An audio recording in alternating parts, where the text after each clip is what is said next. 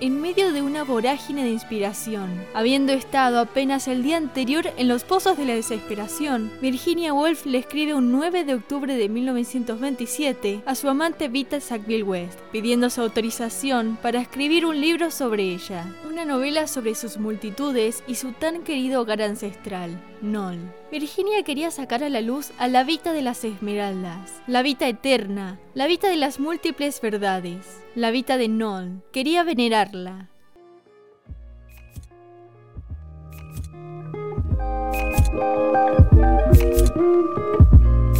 Mi nombre es Ana y esto es Crónicas del Cosmolibros, un podcast donde hablo del vasto universo literario, sus escritores y sus lectores.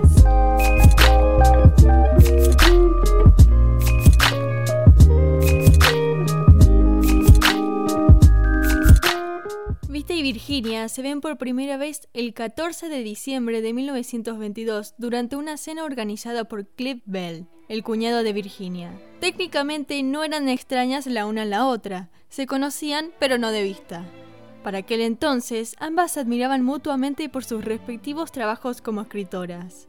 Vita ya era popular en el mundo de la literatura, teniendo publicados varios libros y poemarios. Y Virginia, por su parte, todavía no disfrutaba de la fama que tendría en el futuro, pero los tres libros publicados con su propia editorial comenzaban a hacerse un lugar en la literatura inglesa. Este encuentro sería significativo para ambas, y sus impresiones quedarían plasmadas en cartas y diarios. Vita le escribiría más tarde a su esposo Harold Nicholson contándole que había adorado a Virginia, que su belleza espiritual era imponente y que le había arrebatado el corazón.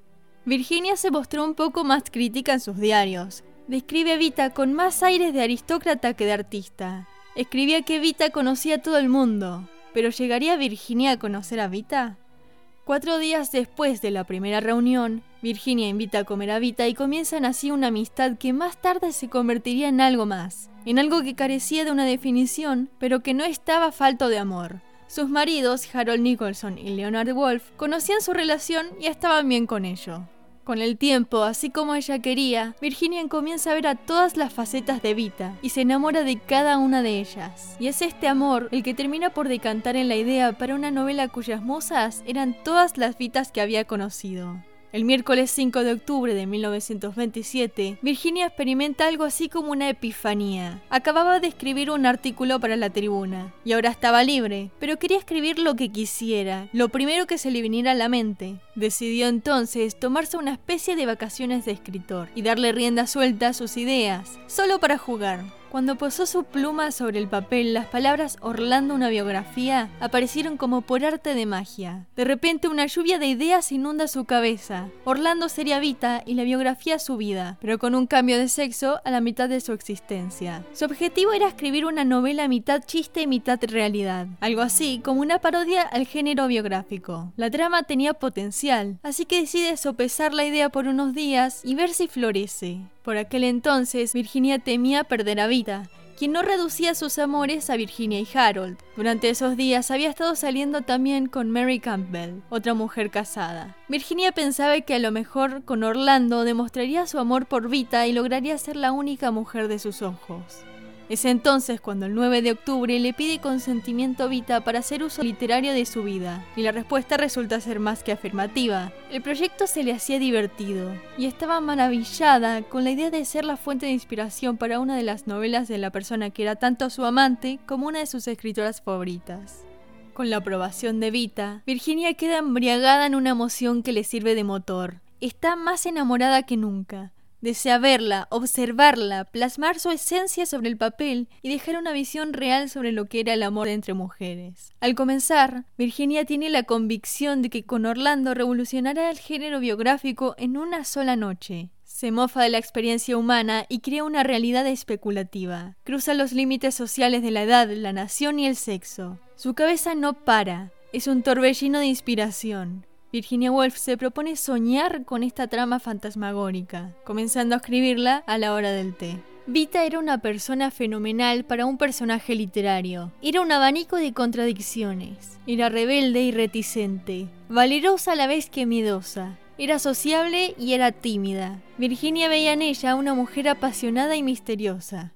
Era Vita la que tomaba las riendas de su destino y el de los demás, y era a la vez alguien con un profundo entendimiento de los misterios de la vida. Nace en 1892 en Nol, un caserón jacobino que se desparrama sobre suelos arenosos, orquestado por un sinfín de arquitectos a lo largo de los más de 500 años en los que existió. El parto de Victoria Sackville West, su madre, es complicado. Presa del dolor, le ruega a su marido Lionel que le dé cloroformo, pero él nunca logra abrir la botella. Luego de esa experiencia, Victoria se jura no tener más hijos, y convierte a Vita en una muñeca humana, un recipiente de sus estándares femeninos, estándares en los que Vita realmente no encajaba. La niñez de Vita es solitaria, su personalidad y sus maneras de andar por la vida le son excéntricas a los demás, así que se refugia donde más cómoda se siente, entre los libros y las letras, perdida en el sistema de cuartos del caserón que jamás podría heredar por haber nacido mujer. Crece escribiendo sin parar y a temprana edad ya es autora de varias novelas y obras, tanto en inglés como en francés. A la edad de 13 años asiste a una fiesta de té ofrecida en honor a una amiga convaleciente, cuya pierna estaba rota. Una procesión de niñas cargadas en flores se acercó a la cama donde yacía la muchacha, tomando asiento a su alrededor. Junto a Vita se encontraba Violet Keppel, dos años menor que ella, y profundamente interesada en Vita. Con el objetivo de iniciar una conversación, le señaló algún aspecto de las flores, pero Vita la ignoró, gesto que indigna a Violet. Pero Violet no pensaba rendirse, puesto que en los próximos días, por medio de un sistema de mensajería que incluía a sus madres como voceras, la invita a tomar el té. Las dos niñas pasan toda la tarde hablando como lo harían dos señoras, ya que los tópicos de conversación rondaban entre los ancestros y los viejos tiempos. A partir de ese momento, un gran cariño comienza a aflorar entre ellas. Jamás se habían sentido tan entendidas por otra persona. Y a partir de entonces no se despegan ni un segundo. Y pronto, al crecer, comienzan a viajar juntas por toda Europa.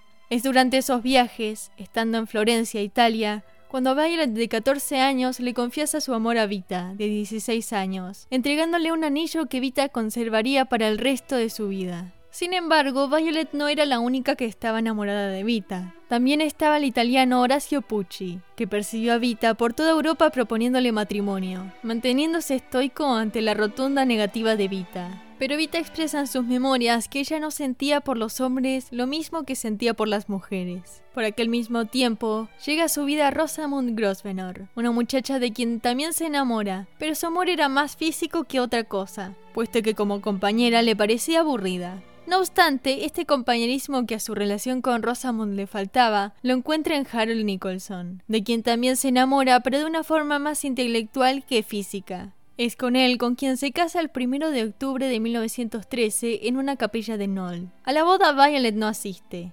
Está profundamente herida por el matrimonio de su amada. Por otro lado, Rosamund concurre con una sonrisa en su rostro, pero con el corazón roto. El matrimonio para Vita resulta ser ambiguo. Por una parte era feliz con Harold. Pronto la familia se agranda, y de los tres partos que tuvo, solo dos hijos crecen adultos, Ben y Nigel.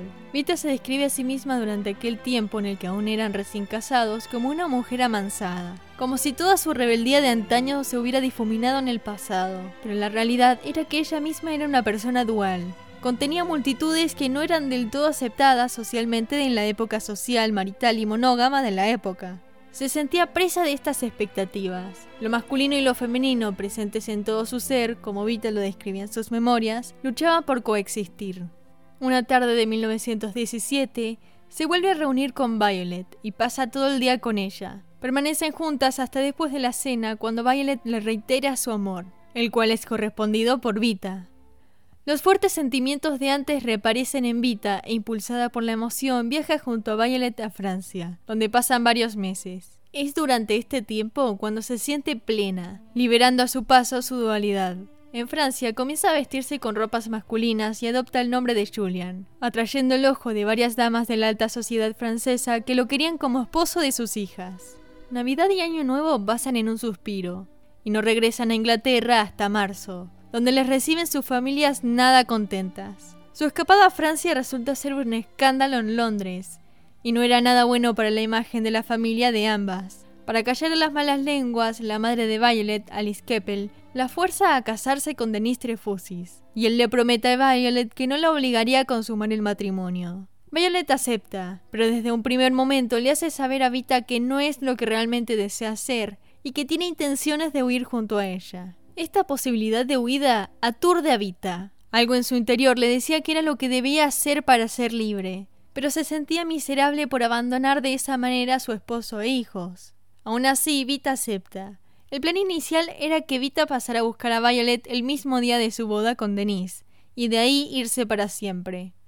Sin embargo, a último momento, Vita se arrepiente y se va sola a Francia, para poner distancia entre ella y Violet. Pero estos deseos de escapar no se disuelven en el interior de ninguna de las dos, así que vuelven a planificar todo para irse en agosto de 1919. Pero esta vez no se irían sin avisar a sus respectivos esposos y partirían rumbo a Grecia. Durante esta misma época, Vita comienza a escribir su libro Challenge, basándose en su primer viaje a Francia con Violet, que contaba la historia de amor de Julian y Eve en los tiempos de la Revolución griega. Así que irse a Grecia podría servirle a Vita de coartada para que su madre no enloqueciera con la idea de partir repentinamente. Cuando el momento llega, Denis Trefusis la sigue hasta Francia, con el objetivo de disuadirlas, pero no lo logra. A partir de ese momento, ambas vuelven a vivir en el sueño que tanto habían tardado en armar. Terminan por quedarse en Francia porque estaban a gusto allí, y comienzan una nueva existencia, una existencia que no duraría mucho, puesto que el 14 de febrero de 1920 llegan sus maridos en avioneta para llevarlas nuevamente a sus respectivos hogares maritales. Lo que ellas no sabían en el momento era que toda esta movida dramática había sido orquestada por la mismísima Victoria Sackville West, pero no había enviado a los esposos sin un guion. Los había mandado decirle a Vita que Violet sí había consumado su matrimonio con Denise, por lo tanto, la había engañado. Que haya sido verdad o no, se desconoce. Pero Vita lo creyó y la furia se apoderó de ella. Se negó a escuchar las explicaciones y los llantos de Violet, y regresó a Inglaterra junto a Harold. Su relación con Violet ya nunca vuelve a ser la misma, y todo el amor que alguna vez existió se desvaneció en el pasado. Vita, con el objetivo de contar la verdad de su amor y su dualidad, relata su aventura con Violet en sus memorias las que luego oculta en la torre de su castillo Sissingurst. Años más tarde, cuando ella ya no camina entre los vivos, su hijo Nigel se hace con el manuscrito y lo publica bajo el título de Retrato de un matrimonio. Nigel sintió que lo mejor eso era lo que su madre quería, que se develaran sus verdades en el futuro, cuando el amor más allá de lo impuesto fuera más aceptado o entendido a cierto punto, algo que según Vita sucedería en algún momento. Se desconoce si Vita dejó leer a Virginia sus memorias, pero claramente están plasmadas en la trama de Orlando. Valiéndose de la sustanciosa existencia de Vita, Virginia se pone manos a la obra. Pasa varios días deshilando las anécdotas de Vita y paseándose por los jardines del Nol que pronto Vita perdería, cuando su padre muriera y pasara a manos de su primo. Durante una ocasión, caminando por los jardines ancestrales, Virginia se cruza con un carro cargado con el tronco de un árbol recién cortado. Esta visión es trascendental en la mente de Virginia, puesto que estaba viendo en ese momento los vestigios de algo que enraizó en esas tierras quizá mucho antes que la misma casa. Los siglos poblaban al tronco Naros, y era fácil verlo en el pasado, ya vetusto en los días de la reina Isabel I de Inglaterra. Este árbol, en espíritu, enraiza en la cabeza de Virginia, quien comienza a plasmarlo todo en Orlando. Una juxtaposición de historias, una amalgama de amores, desengaños y pérdidas. A partir de ahora, importantes datos de la trama serán discutidos. Virginia comienza a escribir a paso apresurado, como si la historia siempre hubiera estado ahí. De cierta forma, así lo era. La trama de Orlando se torna fantasmagórica y Orlando se materializa. Es un joven de 16 años y vive en los tiempos del siglo XVI. Orlando se entrega en alma a la naturaleza, a sus perros y a la escritura de sus poemas, habitualmente protagonizados por el vicio, el crimen y la miseria. Su posición social era elevada y gozaba del afecto de la reina Isabel I, que lo nombra tesorero y mayordomo para tenerlo siempre cerca. Fueron varios los afectos de Orlando antes de que perdiera la fe en el amor. Sus planes de matrimonio rondaron entre tres muchachas, Clorinda, Fábila y Eufrosine, quedando esta última como su prometida.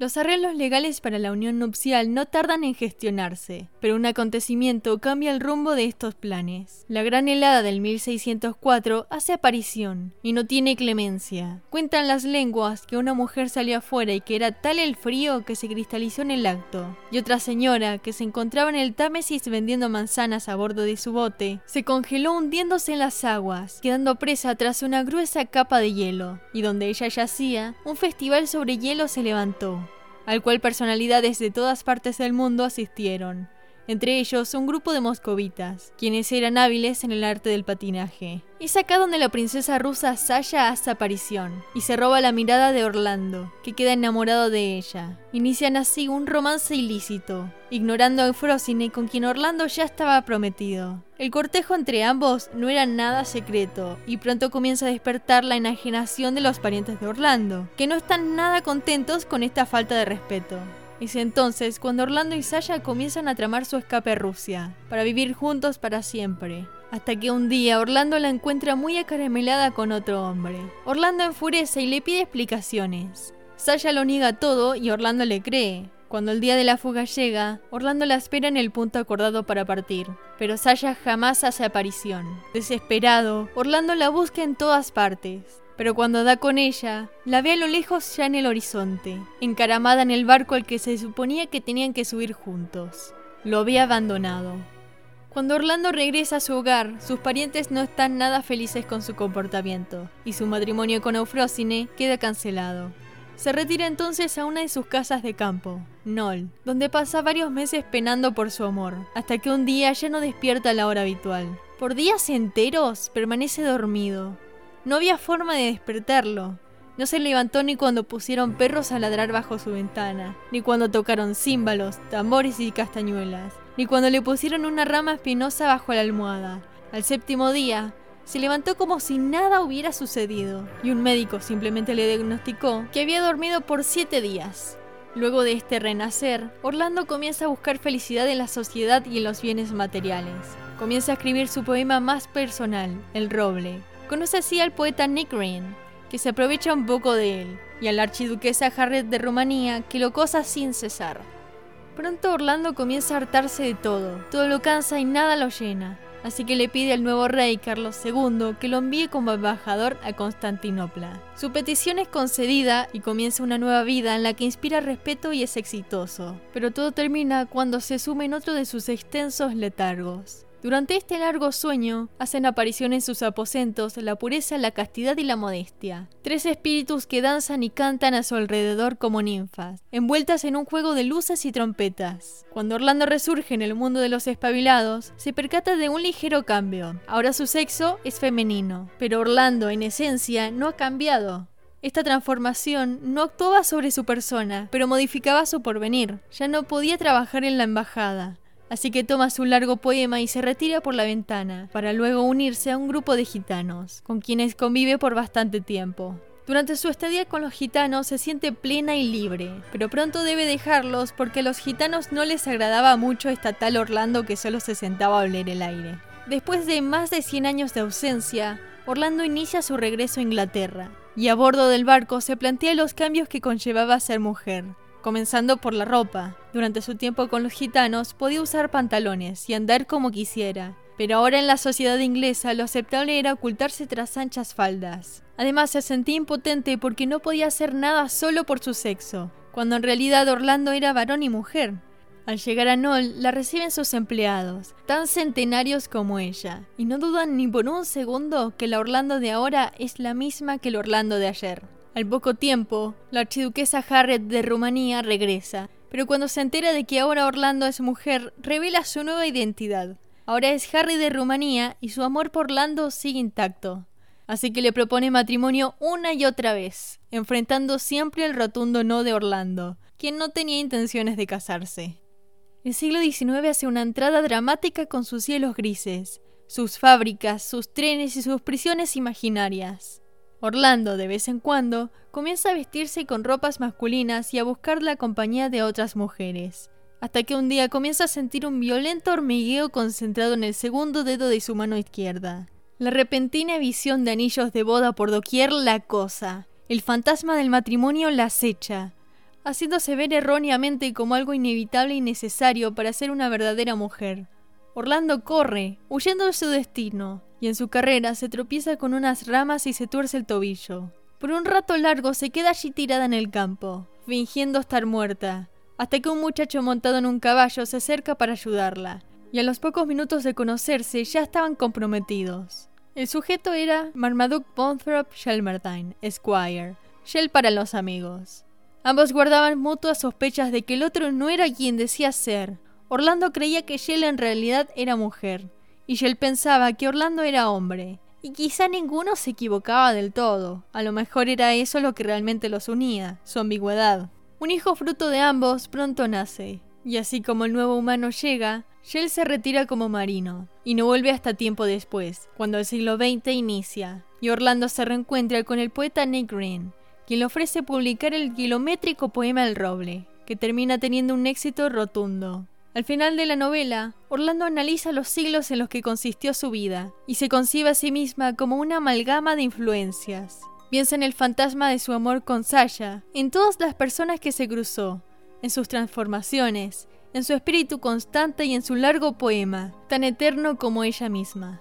Virginia termina el libro un 17 de marzo de 1928, a la 1 y 5 de la tarde. Vita todavía desconocía de los contenidos del libro, tenía vedada su lectura hasta que se publicara. El primero en leerlo, sin embargo, es Leonard, el esposo de Virginia. Él queda absolutamente maravillado y clama que es lo mejor que Virginia ha escrito hasta el momento.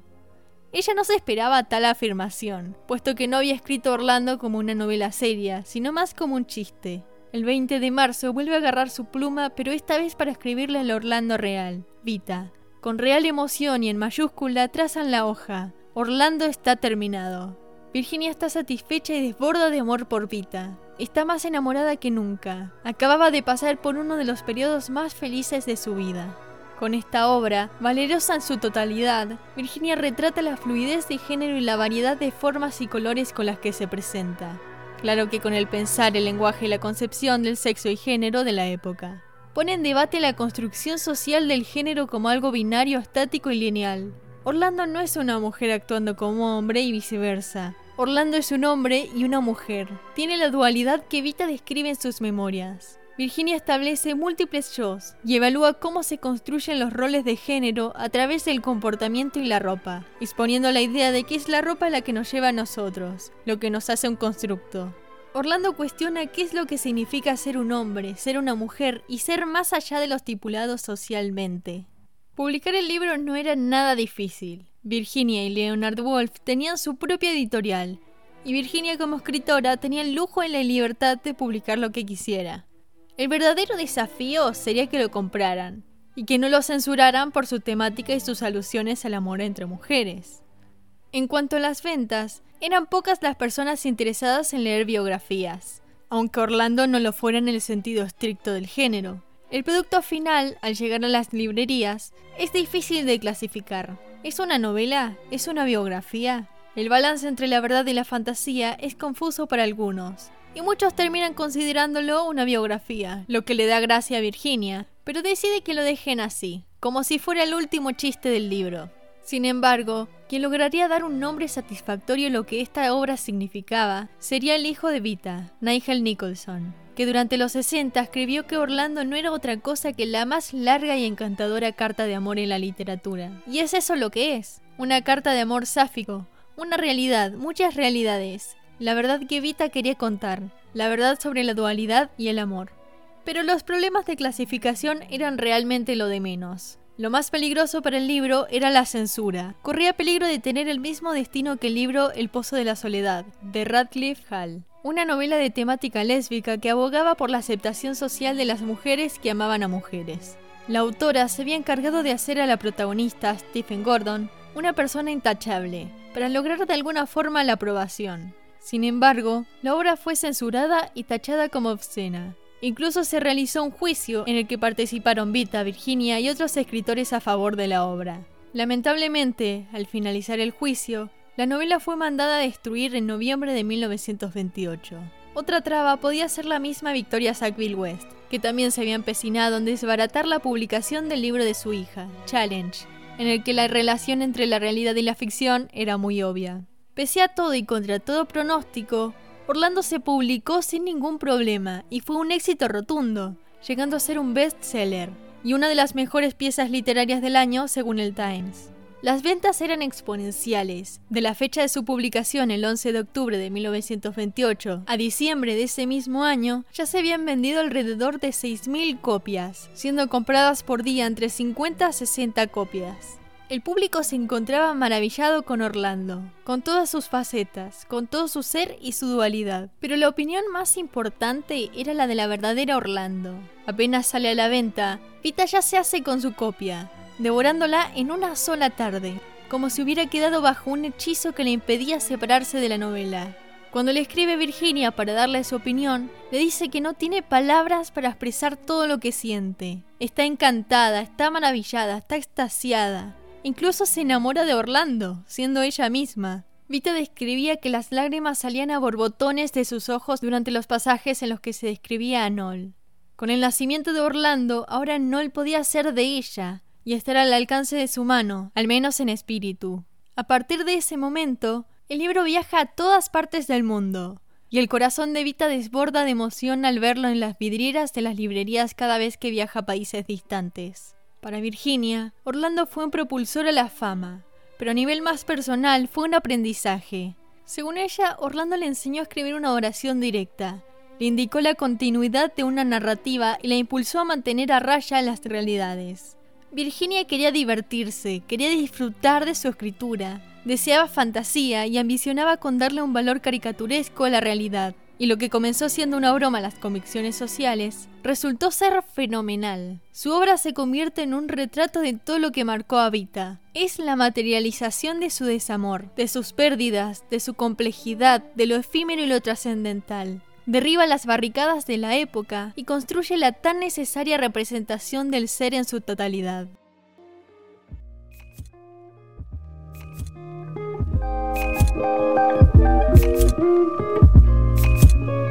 Mi nombre es Ana y esto fue Crónicas del Cosmolibros. No te olvides de seguirme en todas mis redes y te espero para la próxima.